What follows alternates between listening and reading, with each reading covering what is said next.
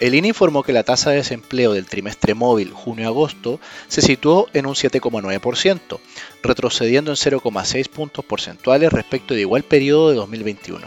Lo anterior se explicó por un mayor crecimiento de los ocupados en 12 meses versus la fuerza de trabajo, mientras que por categoría de ocupación se registró un alza de 7,7% en los asalariados formales, que son los que tienen contrato y cotizaciones, y un 4,2% en trabajadores por cuenta propia. Así, el mercado laboral continúa en el neto con un crecimiento en el empleo, aunque las perspectivas hacia adelante apuntan a un debilitamiento, dada una mayor incertidumbre en la inversión. En cuanto a los mercados financieros, creemos importante destacar la evolución que ha mostrado la renta fija nacional, en donde en el último tiempo se ha registrado un desempeño más débil. En particular, Creemos que lo anterior se explica en parte por las sorpresas de inflación que ha experimentado el mercado local, lo que ha llevado a suponer nuevos aumentos en la tasa de política monetaria del Banco Central en el último tiempo.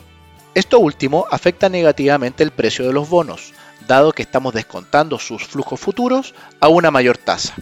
Al mismo tiempo, el alza de las tasas de interés internacionales ha permeado en parte al mercado local, aumentando así la volatilidad en el corto plazo de estas inversiones. De todos modos, creemos que en el mediano plazo la renta fija nacional tiene espacios para mantener buenas rentabilidades hacia los próximos meses.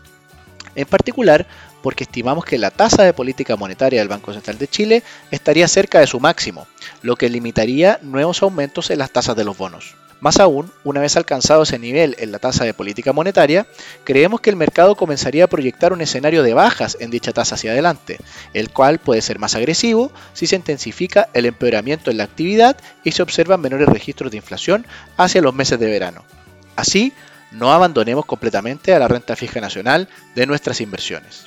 Finalmente, si quieres saber más sobre nuestras recomendaciones, te invitamos a visitar nuestra página web banco.vice.cl inversiones o contactando directamente a tu ejecutivo de inversión.